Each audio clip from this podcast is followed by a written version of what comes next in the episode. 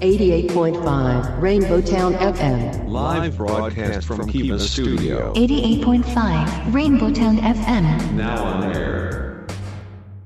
Rainbow Town,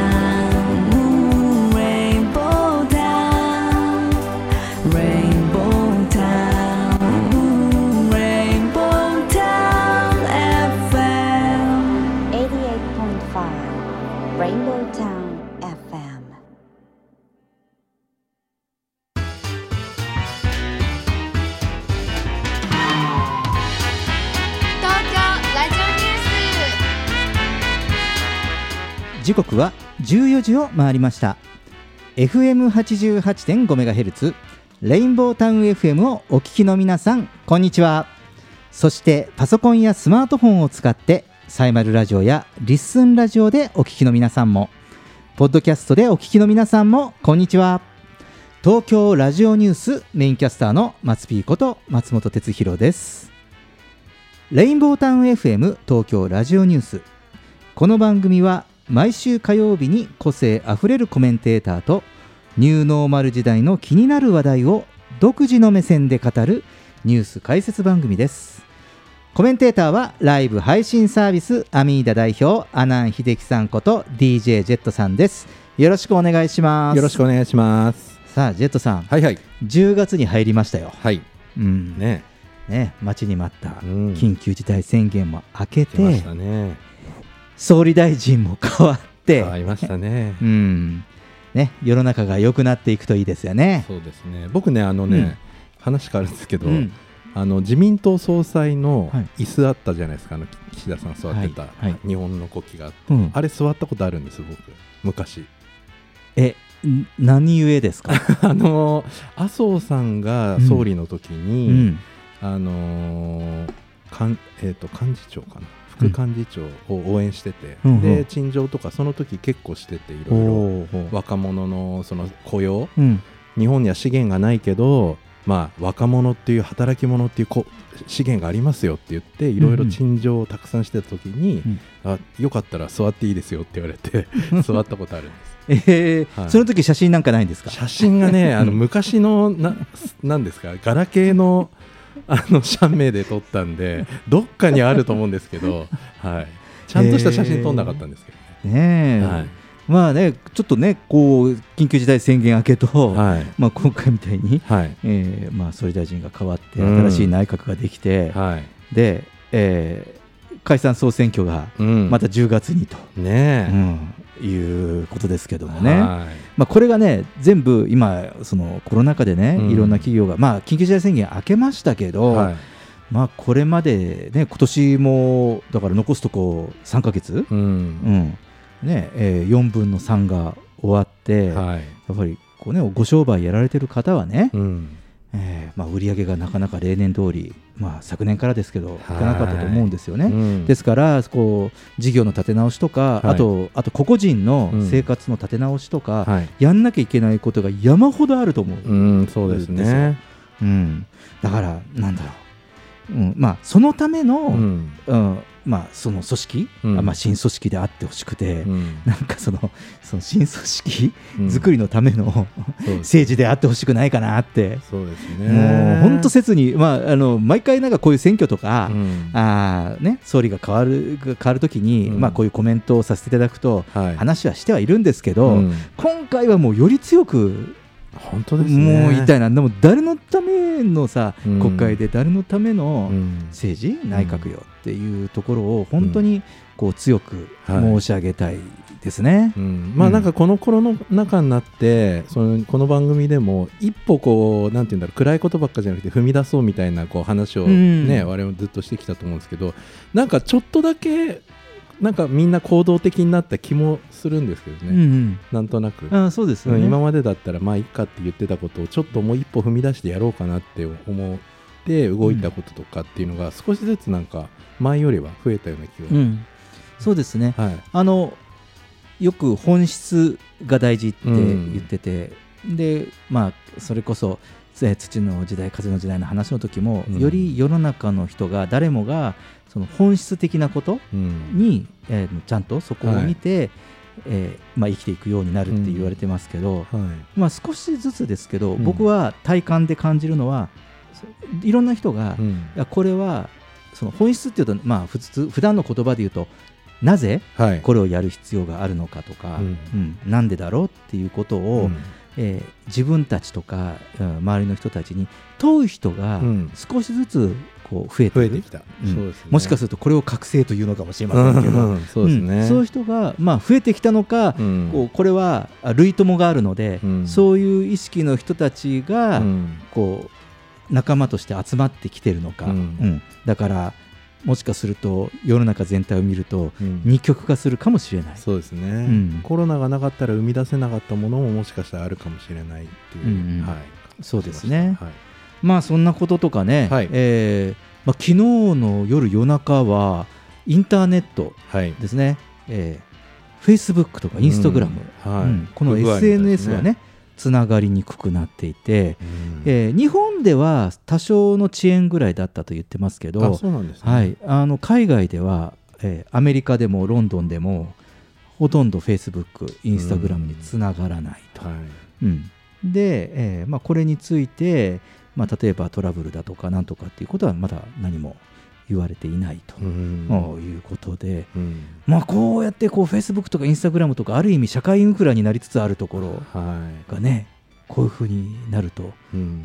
まあ、なんか何でもかんでも怖ねネットに依存してていいのかなっていう気にもちょっとね 不安になってきますね。なんかねうん。うんこれだけの大企業がこういうこと不具合起きるとね、うん。みずほ銀行とかもそうですけど。ああそうですよね。ね。うん、ですから結構10月はねいろんな回収とかでねあのその間に、えーこうまあ、銀行の ATM が止まったりとか、うん。まあ、そういったこともあるのでこう大々的にね、まあ、こういう IT も、まあ、IT の時代ってなってねもうこれは結構経ちますので、はい。まだその次世代うん。のその IT の仕組みに変えるためには一瞬止まったりアナログになったりする期間がまた多少出てくるんでしょうね。はい。うん、僕はあの昔あのサラリーマンの頃 IT の会社いましたので、はいはい。コンピューターの2000年問題とかね、うんああいう時に2あります。日3日徹夜しましたよ。ああそうですかやっぱり。うん、あのお客様のところにね、うん。まあ本当ね、誰が考えたんですかね、ねえ。ね2桁でね、西暦を表してたわけですよね。ああそっかそっか、うん、1992年は92年とかって言ってて、うんうん。まさかこれがまたぐるっと1000年経っていくっていうのは計算しなかったんでしょうね。今はね、普通にね、うん西暦でね、えー2000何十年っていう風な表示になってますけどね。そねまあ、その時だけでも大ご大事だったので、うん今はこれだけ IT が社会インフラの中に浸透してくると、まあ大変なインパクトなんでしょうな。このまま将来いくとじゃあ1万年の時にはまたなんか1万年問題が出る出るんですか、ね、出るかもしれないですね。コンピューターの1万年問題とかね。ねうん、そうですね。はいはい、えーさて、えー毎週オープニングで世の中のニューノーマルな話題をニュースピックアップとして紹介していますが、はいえー今週はですね、はいえー地上波テレビの同時ネット配信スタートはいというニュースをピックアップしてみました。うん。うん。これはですね、はい。えーまず TBS さんなんですけど9月の29日、ねえーこの2021年度内に地上波テレビ番組の同時ネット配信をスタートさせることを明言したということなんですが、はい。もうすでにうん。日本テレビははい。今月です、もう10月2日から地上波プライム帯の番組を民放テレビポータル TVer で同時配信のスタートをもう開始しています。はいはいはいうん、ですね。えーまあ、その TBS の話によりますと、はいえーまあ、2021年の年度内に同時配信を始めようと思っていますが、うんまあ、これまでも大きなニュース、スポーツに関しては配信ということをやってきましたと。うんで、えーテレビを見ることができない環境にある方に対して、コンテンツを提供するチャンスを作ろうかと。うん。で、また地上波に戻ってくることも期待していると話したそうです。うん。うん、あの確かにあの見逃し配信とかっていうのでね、はいはいはい今は TVer とかねドラマとか見れなかったとか、あとバラエティ見れなかったっていうことで、うん。見逃し配信として TVer とか使ってはいるとは思うんですが、はい。同時ですよ、ううん。テレビと同時にネットでも見れると、なるほど。うんこれはどうですか？そのライブ配信サービスの代表の ジェットさんとしては。そうですね、まあうん。テレビのコンテンツって、うん。やっぱせあの完成度非常に高いので、うんうん。まああのーある程度、まあみあのー見たい、うん。かんあの環境が違くても見たいっていう人はいると思うんですけど、うん。これハードの問題と、まあ、うん。ソフトの問題に分けなきゃいけないと思うのうんで、うん。まあ、パソコンでテレビが見れるとか、まあね、スマホで見れるっていうところは、まあ、それはそれでいいと思うんですけど、うん。まあ、作り方が違うのでテレビに戻ってくるかっていうと、うん。その人がまたテレビを買ってテレビを見ようとは思わないんじゃないかなと思いますね。うん。はそうですよい、ね、はい。うん、僕もね、あのこのまた地上波に戻ってくることも期待しているっていうのはう、ん。やはりこのネット時代になっても、まあ、これねその、こうやって放送で話して言うのもなんですが、うん。なんか結果、放送ありきな、はい。そう時代っていうか、うん。ものの考え方で、うん。ネットの社会を見てるかなというふうに、個人的には見受けた感じをします。そうですね、うん。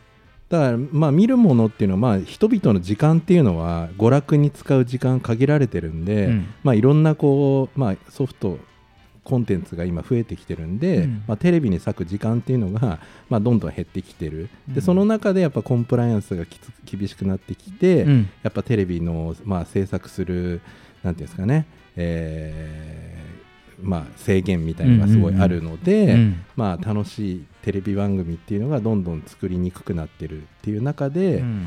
まあこれからネットとのうん。共有でどうなっていくかってことでしょうね。うん。そうですよね、はいうん、だからねちょっとねこれはね、まあ、やはりこうテレビ、うん。うんというのは、まあ、我々の一番まあ身近にある、うん。まあ、情報媒体ですから、はい。まあ、今後の見据えは気になるところですし、うん。僕はあのこうテレビはテレビの価値があるし、はい。あのまあ、僕らのこうラジオって同じですよね、うん。いろいろ音声配信とかネットで配信もやるし、うん。まあ、ゼッツさんがやってるそのライブ配信事業をね、はい。あるのは分かった上ででもそのラジオはラジオの役割、うん。やはりこう電波へ飛ばしていくっていうことと、うん。あとはエリアが決まってる放送とかそういったのは役割があるとうん。いうふうに思っているので、はい。まあ、少しこのテレビのうん。この同時配信うん。というこう行く末気になるところなのでちょっと今週ピックアップしてみました、はい。はい、以上今週のニュースピックアップでした。東京ラジオニュース。東京ラジオニュース。東京ラジオニュース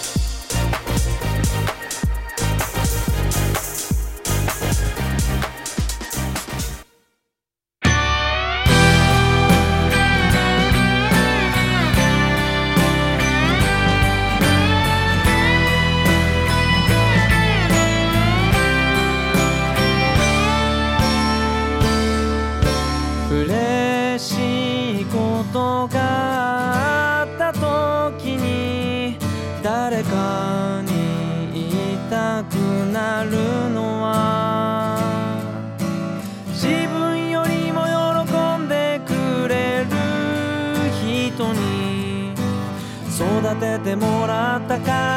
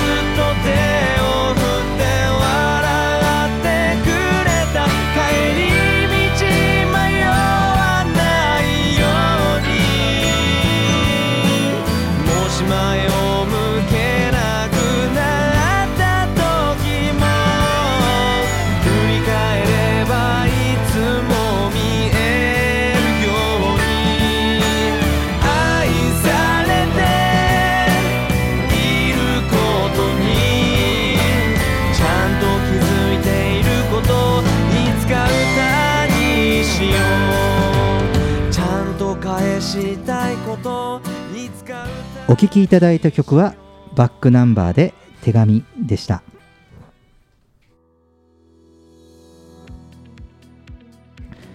レインボータウン FM 東京ラジオニュース。今日のテーマはテレビと YouTube の違いです、うん。コメンテーターはライブ配信サービスアミーダ代表阿南秀樹さんこと DJZ さんです。よろしくお願いします。よろしくお願いします。さあ今日ははい。テレビと YouTube の違いと、はいはい。いうことで、はい。まあどちらかというと、うん。まあ、YouTube とか、まあ、こういうネット配信、はい。えーライブ配信含めて、うん。まあえージェットさんの本業のところに少し関わるところかなと、はい。えー思います。はい。うん。まあ、まずその、まあ、芸能人とかタレントさんが、えー YouTube に参入することが急増しましたよね。はいうん、ここのところ、まあ、あの特に、えーコロナ禍になって、うん。えーまあ、芸能人の方とか、まあ、うんタレントさんが、まあ、自宅からはい。配信する、スタジオに行けなくてと。うん。で、まあ、そのテレビ局とかメディア関係経由の配信だけではなくて、うん。まあそのまあ、事務所経由からとかね、えータレントさん個人からうん。という配信も増えて急増したというふうに思いますが、うんまあ、話題になった方だとね、えー宮迫さんとか、はいはいはい。あローラうん。あと江頭2時50分とか、うん。うん。まあ、それだけなんですけど、まあ、チャンネル解説をしてますよね。うん。でまあ、こうやって今後もそのテレビで活躍された方々が、うん。YouTube にチャンネルを開設して、まあ、新しい発信とか表現の場として活用することが増えてきます。うん。で、まあ、そんな中で逆に、えー、YouTuber の方がテレビで活躍する可能性もあるのかなと。うん。うん。まあ、今日はそのあたりもジェットさんと話をしてみたいかなとはい。思います。はい。このあたりの現象どう思いますか、そうですね、うん。まあテレビはやっぱり、まあ、今まで、まあ、これからちょっと変わってくるとは思うんですけど今までやっぱ大衆、うん。あのやっぱテレビのプロデューサーとかに聞くと、うん。うん1000万人を、うん。えー相手うにん。番組を作ってると、なのでえっ、とまあなんていうんですかね大衆に受けるもの、うん。なるべく最大公約数うんうん。に、えー大きいものを番組として作るっていうのがコンセプトになってるんですよね、テレビっていうのは。で逆に YouTube っていうのは、えー、と最大公約数ではなくて最小公倍数なのかなああ分かりやすい表現と、だ。うん、なので例えばじゃあ、えー何何かに興味ある人、まあ、け化粧だったり、まあ、そういうところで、えーとまあえー小さいハウツーとかですね、うんえーとまあ、昔だったら商店街にいた詳しいいろんなものに詳しい人がうんうん。ネットの世界 YouTube の中にはたくさんもっと詳しい人がいてその人の話を聞けばすごくわかるとか,、うんうん。購買するた時に何かを買う時に、まあ、今はもうほとんど YouTube とかを見てうん買ったりとうかするようになったんじゃないかなと思うんですけどやっぱりそういう、まあ、近所のスーパーマンとか面白い人もそうだし、うん。えーまあ物を買うと購買の時にいろいろ教えてくれる人たちが、ねいるという感じなのかなと思いますね。そうですよね、はい今おそらくいろんなものも、まあ、例えばこう化粧品とかコスメだったら、うん。まあ、女優さんとかタレントさんとかアイドルの方とか、はい。ね、そういったこう人が今これ使ってますっていうのうん。を自分の声ではい。出すとやはり売れるでしょうしね、うん。うんまあ、僕とかジェットさんとかそのゴルフクラブとか、うん。テニスラケットとかもそうですけど、はい。まあ、そういうゴルフクラブとかのインプレッションっていうムービーがありますよね、うん。いろんなそのプロの人たちが実際に打ってみてとか、はい。で自分が普段使ってるのとは違う、うん。新製品を使ってうん。ラウンド回ってみて、はい。こんな違いがありますはい。とかってやると、結構そういうの参考情報にしたりしますよね。あとテレビとのもうすごい決定的な違いは、うん。テレビはやっぱ物の悪口言わないですよね。うんこの化粧品良くないとかって言わないけど、うん。あの YouTube はこれはあんま良くなかったっていうのを言う。なんでかっていうと近所の商店街のすごい人だから。あのそれを教えてくれる。こっちよりこっちのがいいよっていうのを教えてくれるっていう、うんうん。だからしん人の信用で成り立ってるうんっていう感じですね。ああなるほど、はい。うん、そうですね。今ジェッツさん言ってくれた本当にこの最大公約数、うん。まあ、誰を相手にしてるかっていう考え方、ううんん。まあ、あとその YouTube は最初公約数、はい。公倍数だ。そうですね、うん。だからテレビは企業企業の、えー企業に優しいコンテンツ、うんうん。悪口言わない、うん。あのいいものですよ。だけど、えー、と YouTube はうん。視聴者に優しいコンテンツ、うん。これは悪いものだからやめた方がいいよっていうことも言える。うんうん。これがあの一番大きい違いかな。なるほどね。ことですね。あーそう今ジェットさんがおっしゃられたことと合わせて、はい、はい私もですね、うん。某テレビ番組プロデューサーにはい。ちょっと話を聞いてきました、はいはいはい。うん、ここだけは某と言ってくれと、うん。うん。あ言われてましたですね。本人から。はい、ちょっと知り合いのね、えーはいテレビ番組プロデューサーと話をして、うん。そのちょっとなんだろうその今ユニークな言い方されたんですけどね、はい。反対に YouTuber がテレビで活躍するにはうん。訓練が必要でしょうねと、うん。その番組の作り手からすると。はい。うん。でなぜならばその芸能人が YouTube で活躍するにも独特の戦略がいりますよねと、うん。テレビと同じようにと。はい。だからあの最近ですとあの雨上がり決死隊が、はい。まあ、解散しましたけど、はい。えーまあそのねえー宮迫さんが YouTube の世界で頑張るって言って、ね、じゃああの、まあ、蛍原さんは今までそのテレビとかね、言ってた時にやはりここのステージが違うことで中のコンテンツ、うん。やり方が違う、はい。えー、と芸能としてのあり方も違う。で、えーそのまあ、いわゆるメディア戦略が違うというか、うん。うん。まあ、そこが違うことで結果はそれが、えーコンビ解散というふうになったと思うんですが、はい。まあ、お互いにその逆もまたしかりということですよね。ううん。ん、だからこういうところから、えー結論から言うとそのテレビと YouTube はうん。全く異なるメディアということを、まあ、こういう観点から言ってました。そうですね、うん。まあ、テレビは本当にあの制作にたくさんの人が関わるんで、まあ、まあラジオと違ってというか、まあ、YouTube とも違いますけどだから、まあ、YouTube とかやっぱ個の信用個でうん。個の信用でやってるけど、うん。まあ、テレビはみんなで、ん。まあ、輪で輪で作ってるっていうところがあるんで、うんまあ、そこがやっぱり訓練が必要なとことか、ん。まあ、その一人よがりじゃできない部分とかあうんの呼吸とか空気感とかっていうのもやっぱりなかなか YouTuber がいきなりテレビ出て話せないっていうのはそういうところだと思うんですうよね。ん、そうですね、はい。だからあの、まあ、ラジオは、うん。ねこう比較的、はい。あのこういうそのそれこそ YouTube にはテレビとラジオどっちが近いっていうと、うん。ラジオが近いかもしれない、うん、そうですね。うん。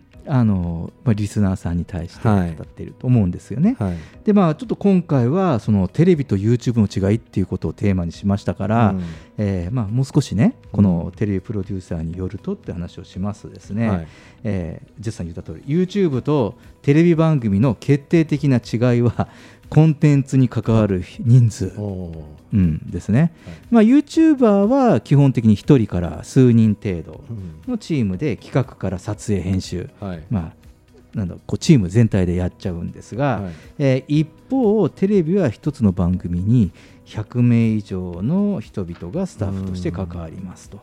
でちょっとあのポイントはですねもう一つその演者の人数も YouTube はまあ1人で、うんね配信するかもしくは数人以内ですよね。うん。でまあこれはあそのテレビの世界、まあ、映像の世界ですよねん。さすが、そのスマホの画面が小さいので、はい。えー数人以上が画面に出るのは不利になると、うん。そのテレビの作り手からはい。あのこのみ言うとね、うん。うん。でテレビでは演者は10名以上になることもまあ珍しくないんで、うん。うんなのでまあここら辺は画角の違いによって、うん。まあ、その人数ってこう演者のうん。人数、まあ、当然その演者の人数が違うから構成も変わってくるんでしょうけれども、そういったこともあるんですかね。そうですうねん、実際にね、ネット配信の、ね、動画撮影なんかも、まあはい。やはりこれは意識をしてるんですか？してますね、うん。あのやっぱりスマホで見ることを基本、まあ、7割8割。うんうん。で残りが PC っていう、まああの想定で大体作ってますんで、うんうん。まあそのあんまり小さい文字とか小さいところに注目させるのは難しい。っうん。ていうところはありますね。なるほどね。はい。うん。そでね、えー他にもそのちょっとゆテレビと YouTube はい。異なる点を、まあ、挙げていただいたんですが、はい。えーまあ、今言いました。人数が違うとうん。構成も当然異なります。はいはい。うん、で、まあ、ここはこれ僕も思ってたところなんだけど YouTube では基本的にカメラの向こう側の視聴者の、まあ、向かい、うん。向かい方とか、まあ、隣にいるような構図でトークをしているんですが、はい。まあ、そのいわゆる、えー視聴者に話しかけるような構成ね。うん。うん。でテレビは司会者と演者とか演者同士でトークする様子を見せるという構成ですよね。はい改めて自分たちが普段何気なく見てる、うん。あのテレビとか、はい。まあ、YouTube も僕もよく見るので見てると確かにこうですよね、ううん。ん、カメラの向こう側をの意識っていうのをかなり YouTube は表に出ますよね、はい。うん。まあ他のライブ配信とかもそうですけど、でテレビから、まあ、時々ねあのカメラ目線であの振りもありますけれども、はい。大概はその司会者と、えまあ、他の演者とのやり取りとか、はい。まあ、演者同士のツッコミとかボケとか、はい。うん、なんかそういったところがあのこうそういう形で構成されてるかなと、はい。これはあのニュース番組にしても同じですよね。そうですね、うん。ここすごい大事で、うん。あのー例えば、えーネットとかで、まあ、さっき言ったのは何ていうんですか商店街の人が、うんうん。いいものも悪いものも言うじゃないですか、うんうん。だから、しえー、と視聴者は信用して物を買うんですけどこれ今度気をつけなきゃいけないのはじゃあ私たちの企業はすごいいい会社ですよというのを YouTube で宣伝しても、うん。あのーそれは自分の会社よく言うよねって。うん。手前味噌だよねっていうのがあるのでそういうものコンテンツには見向きもしないわけですよ、うんうん。そこはテレビはうまくできてて、うん。えー第三者とかいろんな人が横から、あここの会社はいい会社だと。っていうことを、あのー引き出して、うん。言わそれをそうそう言わずにね。そうそれが今おっしゃったここの部分だと思うんですけど、うんうん。えー、とそういう作りができてるので、うん。あのー間違ってる企業の人は YouTube チャンネル開設しましたとかって言ってうちの会社はうん。こんなことやっていい会社ですって言っても、うん。視聴者はそんなのももう分かってるんで、うんうん。見ないし、うん。えー興味を引きつけられない、うんうん。うん。だからそういうあの番組の場合はそういう作り方をしなきゃいけないので、まあ、うん。テレビとかを参考にしないと、ううんうんまくいかないんじゃないかななるほどね。うん、いやそこがね、うん。だから結局その、まあ、視聴者との距離感も異なりますし、はい。演者たちとのコミュニケーションの取り方も、うん。これはテレビと YouTube では違いますと、はい。うんいうね。なので、えーまあ、ここら辺が大事な要素なので、うん。例えばそのその才能がね、はい。その YouTuber の中でもやっぱりねすごい人いるじゃないですか。うん。でまあ、その才能とその、まあ、テレビを中心に活躍するその芸能人に求められる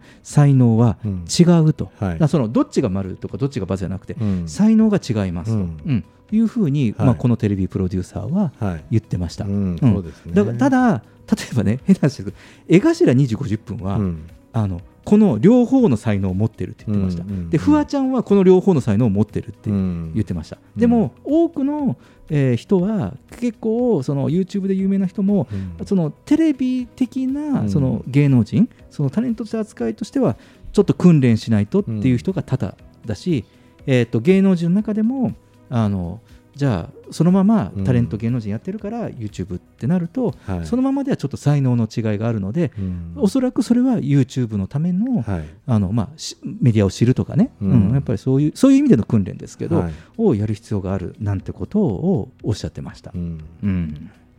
まあ、確かにこういうことはあるんでしょうね。はい。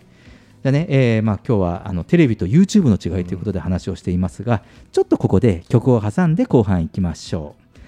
アンジェラ・アキで「ホーム」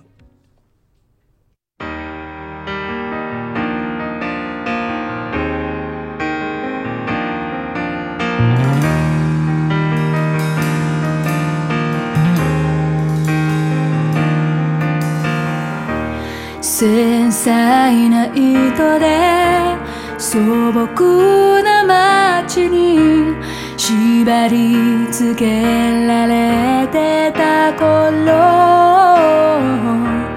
見上げるたびに空は映した遥かに遠い世界を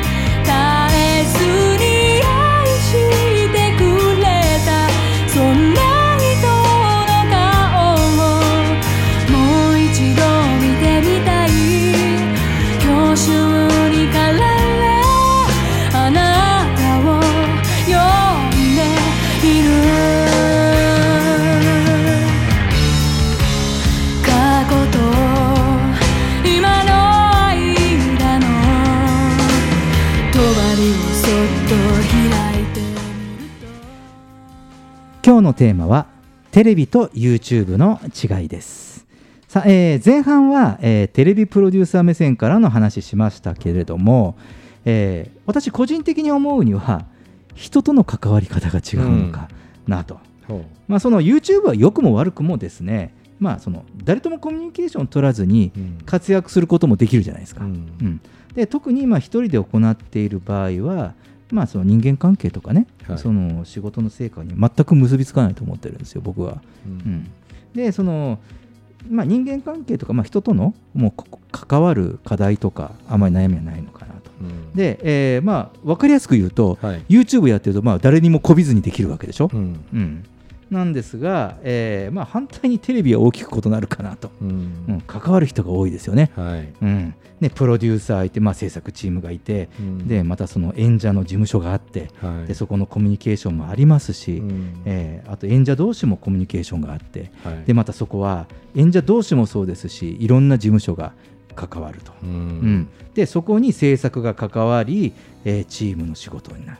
はい。でさらにですよ、うん。えーこれは今度は公共放送ゆえに、えースポンサー企業から、はい。えーまあ、広告として、えー番組に予算が出ているためですね、うん。まあ、そのスポンサー企業の意向も取り入れる必要があると、うん。うん、いうところで、まあ、こういう環境の中でコンテンツを作っていく、ううんん、っていうところが違うのかなと思いますけどね。はい。うん。まあ、最近ちょっとやっぱ YouTube もうん。今、えーテレビで、うん。えーこういう、まあ、懸念されていたようなことがうん。ちょっと起きつつあるというか、コンプライアンスもそうですし ねえー、バンキスポンサー企業が、まあ、企業案件としてうん。広告があるので、あまり、えーさっき言ったみたいに、まあ、あんまり悪口言えないとか、うん。そういうことが、まあ、YouTube の世界もちょっと、まあ、出てきてテレビに近づいて寄ってきてるなっていうところね。は僕それすごく感じてますよ、はい。うん、YouTube も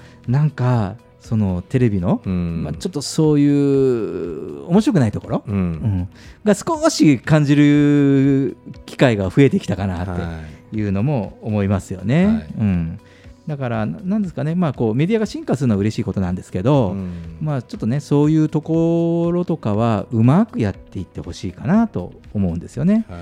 なのであの、まあ、今日のポイントでねテレビとか YouTube をこういうふうに比べてみるのもうん。今日ね沖のリスナーの皆さんもああなるほど。よくねちょっと今のポイントで見るとなんかコミュニケーションの取り方違うんだなとかっていうのを見ると面白いかもしれないですよね。はい。うん、でまたその我々まあこういうニューノーマル時代とか、うん。えーまあ、今日のテーマで言い換えると YouTube 世代の人にとって、うん。えーテレビがまた斬新なものになるかもしれませんしね、はい。そういうことでまたそのテレビも見てくれるような、うん。ねまあ、もっともっとね、えーいろんな人が幅広い層で見れるようになってくれるのもまた嬉しいことかなと思います。はい。うん。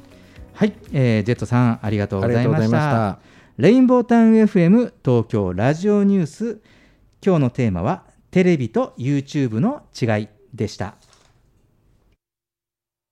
東京ラジオニュース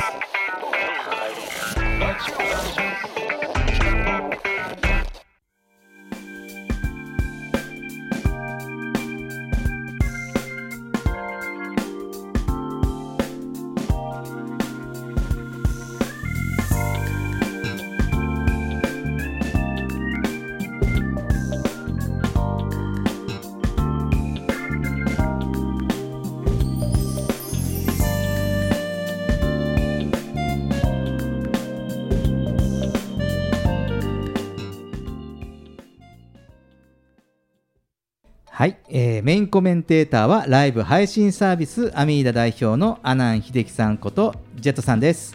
よろしくお願いしよろます。しくお願いします。さあ、えーまあ、こう言ってパラダイムシフトする全国からの情報を発信する東京ラジオニュースなんですけれども、はい。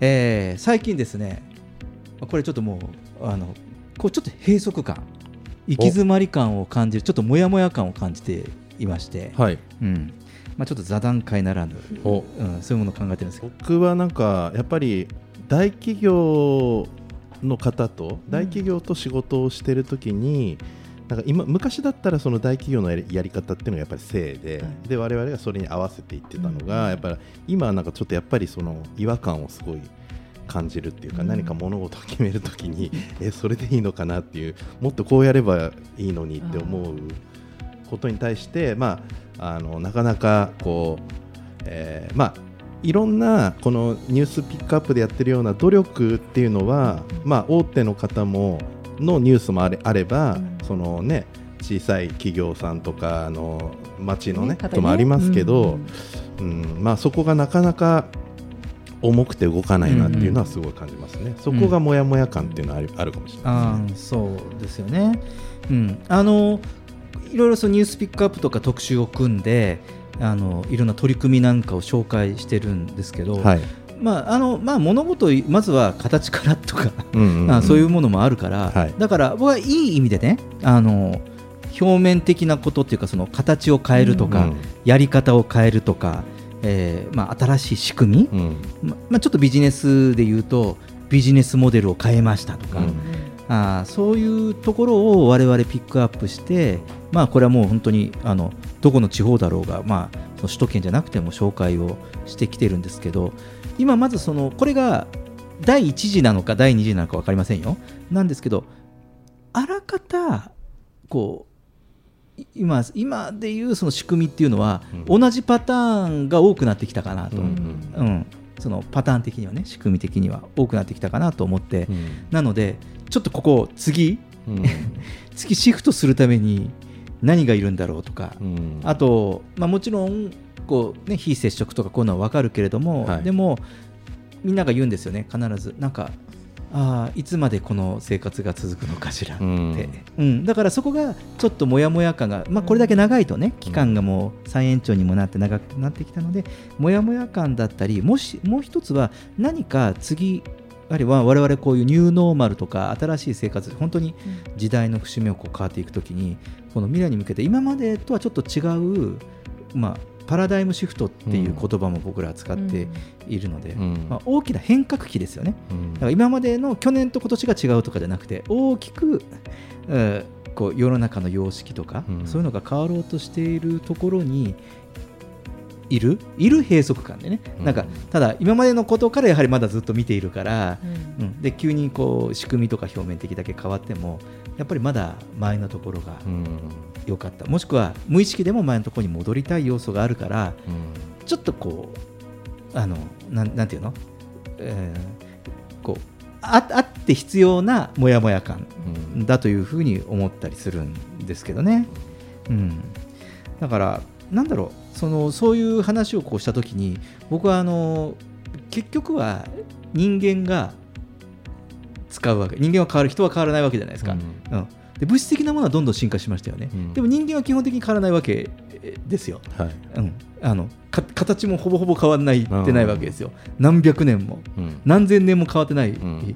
わけですよね、えーなのでそう考えるとその我々の在り方とかこう考え方とか、うん、とかね、えーそういうまあ観念っていうか感性というのか、うん、そういったものを変えないと多分こういう仕組みとか、えービジネスモデルとか、まあ、いろんなものがが変わるけれども、あのそこに対して、えー、となんかなんだろうす気持ち的な受け入れというか、そういったものが成り立たないのかなっていう気も、えーまあ、こうやって半年近く番組を作っていて思います。うん、で特に我々は、まあ、こうやって放送あのスタジオの中で話してるのもそうでしたけど、えーあのビジネス情報番組をやったりとかいろんな自分たちもビジネスやりながらとかっていうのもあったのでそのいわゆるなんかこう経済環境というかその経済とかビジネスで世の中を見てるじゃないですか基本、あのこれはあの子供たちでもそうなんですよね。子供たちでも例えばこれお仕事をを例えば今あの専業主婦の方主婦の方でも世の中の物事は僕は経済とかビジネスで見てるんですよ、だから物が高いとか安いとかさ、買えるとか買えないとかさ、だからそんなので世の中起こることを全てそれで見てるじゃんまあそうですね。オリンピックとかもそうですよね、うん。なんかこれが経済的にプラスなのかマイナスなのかとかうん。をはっきりさせてくれないと判断つかないみたいのがやっぱそもそもスポーツとはじゃなくて、うん。やったら、あの経済がどうなるのかとか、うん。そういうとこ。そうそうそう、うん。だからあのこういうそのねもちろん経済的なことっていうのは、まあ、それが物質的なことだったりするし、あと権威ね、うん。うん。けその権威でこうものを見るとうん。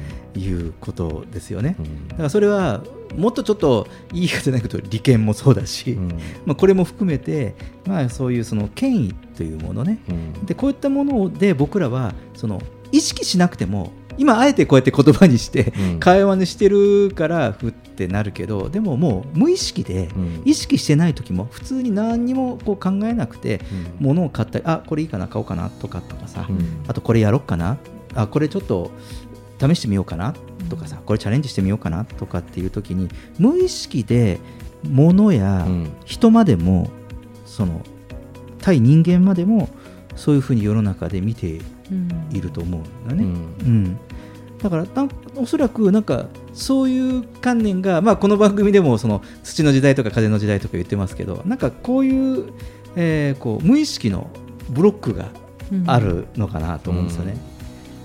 まあ自分自身にもまだそういうブロックがじゃないかって言ったら まあまだあるなとは思いますけど、うん。いやみんなあるよ。僕だってあるよ、だってこれだけさ長いさ、えー年さもうこうやってだってだって我々はこれしょうがないんですよ。これねあのご誤解なくねあのこれは悪いことじゃないです。だって我々が生きてる社会経済社会で、うん。経済社会って言われるわけでしょ？そこで生きてきたから、ただそのここからのその生きやすかさとかまあ、あのこういうふうになんかこう今我々見えないものと戦ってうん。いるわけじゃない、はいはいはい。だからそういうふうになってきて、うん。あえてその経済ノイズとかなんかこう僕はあえて経済ノイズとかビジネスノイズとか最近言ってるんですけど、なんかこうそういったものをこうは剥がしていくっていうかなんかちょっと除去していかなければ次の発想とかいかないのではないかなっていうところが、あのいろんな事象とか仕組みをこうやって取り上げてきて正直に思う次第です。うんだからさっき僕感性磨くとか言ったけどもともと持ってるんですよね。うん。あの人間はもともとみんな素晴らしくてみんなそのもう素晴らしい直感力とかやっぱ感覚とか、うん。感受性とかも持ってて、うん。なんだけどあの僕の考えはむしろそのいろんなさっき言った経済ノイズとかビジネスノイズとかであのなんかブロックされてるだけ。うんもともと持ってる感性をだから結構直感で従った方がいいよとか 冗談でも言うときははいはい。まだそのい直感あいいなと思った時は素なんですよね、うん。だけどその後にほらこういう経済社会で育ってるからあでもやるにはあれがこうだし、こうがあれだしっていうことでノイズをわばってかぶせるから自分のその直感うん。を生かした、うん。まあそのなんかブレてきちゃいますね。うんブレてきちゃうっていうこと。うん、なのかな？なんかそういうこともすごくあの感じてるんですよね、うん、だからまあこう感受性がこう長けてくるということ、まあ、まあその、まあ、気持ちの意識でその関わりたい他人とかもこういろんな仕事とかも最近こうジェットさんはよく言ってくれるんですよ。あの人ですよねこの人とやりたいかとか、うん。そうですね。で結果蓋開けたらなんかね、うんあのそうそうたる人だったりする場合もあるんですけど、うん。っていうことをおっしゃってるかなと思そううんですけど。ね。なんか物事一個これを進めようっていう時にこう組む人っていうのがこう何人かこう上がってくるんですけど、それができるなんていうの、うん。技術的にできる人とかっていうと、うん。でも最後やっぱその中でやりたいことを共有できるかとか、そういうところでやっぱ決めていくっていうのはもうありますね。うん。はい。うん。だからなんかそのほら自転車とかこうその後自動車が例えばその工業化して発明されて、うん。だって人ってもともと自転車乗れなかったし誰も人類誰も乗れなかったわけでしょ。乗れた人がいて今自転車乗れるのは当たり前になってて、でその自動車ができて自動車できた時なんてなんだこの鉄の馬はとかってうん。いう感じの時でも今普通に当たり前にに自動車を運転してたりうん。免許を持ってる人が大半になってくるわけじゃない、うんだからなんかこうそういったこうものっていうふうにその乗る人のその感性とうんか感覚が変わってきたからその時代のものが出てくるわけですよね。なので、こうあえて今こう、まあ、ちょっとね、言い方が誤解を受けるような言い方かもしれなかったですけど、もやもやとかね、うん。閉塞感って言ったのは、今、新しい仕組みとか、えーまあ、やり方とかね、うん。そういったものを我々今、ニュースで紹介してますけど、うん。おそらく今度、今その、どんどんその新しい仕掛けを求めるんじゃなくだけじゃなくて、今度、我々がその人類としてですよ、うん。人類としてそれをこう乗りこなす次の時代のもともと人間が持ってるその感性を駆使して、うんうんうんのなんか今までの固定観念だと乗りこなせないから、うん。中から外してって、そそこががその今僕らが言っている、うん。まあ、それこそこの、ね、こういうお仕事のおかげで、あえていろんな新しいものばかりを紹介してますから感じてることなのかなと、果たしてこれをどうやって人類は乗りこなして使いこなして、えっと、快適にうん。自分らしく生きていくんだろうかとい。うことをちょっと深い。深い。んですけどでもあのやはりこう今節目だしまたあのこういううまあ、番組を僕らもこう作っていく上で、まあ、他と違う番組っていいますか、まあ、その我々がやるそのニュース解説番組なのであのこういう感性のところ、まあ、どういうふうにこうひ自分たちが拾った感覚でこれもですねあのなんですか機械が作ってるわけじゃなくてこう僕らがが作ってる番組ででもしかすると同じようなニュースを事象を拾っても違う人がキャスターをやれば違うように表現するし、うん。同じ見聞きしたニュースでもですね。なのでとてもこうその自分たちが今どういうその感性で捉えてるのかなっていうのは一つお話をしてみたいなと思いましたので出してみました。はい、えーレインボータウン FM 東京ラジオニュースパラダイムシフトする前のモヤモヤ感でした。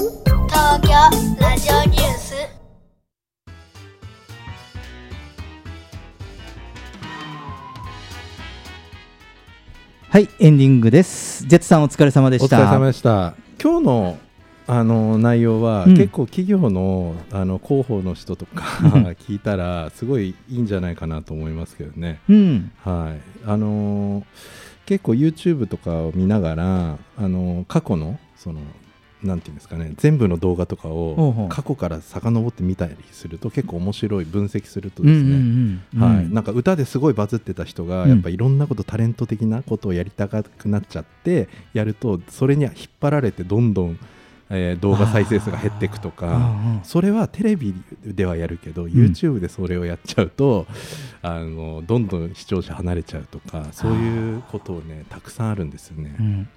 やっぱりそういうケースって僕も あのよく見るんですけど、うん。あるあるですよね。あるあるですね、うん。やっぱ本当得意なところとか唯一無二のところに特化しないと、うん。なかなか、あの再生回数は上がらないですね。うん。はい。そうですね。だからあの結構、えーまあ、芸能人とかタレントさんでは、うん。あのテレビとかで広くやってるけど、うん。その YouTube はあの自分が、うん。例えば、まあ、そのお料理だったりとか、うん。なんかこうそれこそゴルフが好きな人は、うん。自分のゴルフのことだけを、うん。あのずっと、うん。あのやり続けてい。る、っていううそういうチャンネルはうまくいってる気がするんですよ。そうですね。で、そのゴルフの人が今度なんかタレントみたいなことやりだすと、うん。どんどん離れていくっていう、はい、そうね。あのなんか総合チャンネル的なことを,、うん。をやるとあれもこれもみたいなことをこう入れ込んでいくとはい、離れちゃうね。離れちゃいますね。うん。はい。そこってもうあれですかねこういうそのこのスマホの画面のサイズじゃないけど、うん。なんかこう思考もこのサイズに合わせて絞り込んでいくことなあんでしょうかね。もう絞り込みですね完全に、うん。うんだから電気屋のおじちゃんにさっき言ったけど商店街の電気屋のおじちゃんに、うんうん。電気以外のことを聞かないのと一緒ですね。う ん最近流行りの歌手の話しないじゃないですか電気屋のおっちゃんに。電気のことは教えてもらうけど、うんうん ああなるほど、うん、でそういう話出すともうやだこのおっちゃんもううるさいなもう早く帰ろうってなるじゃないですか。そんな感じですよね、はい。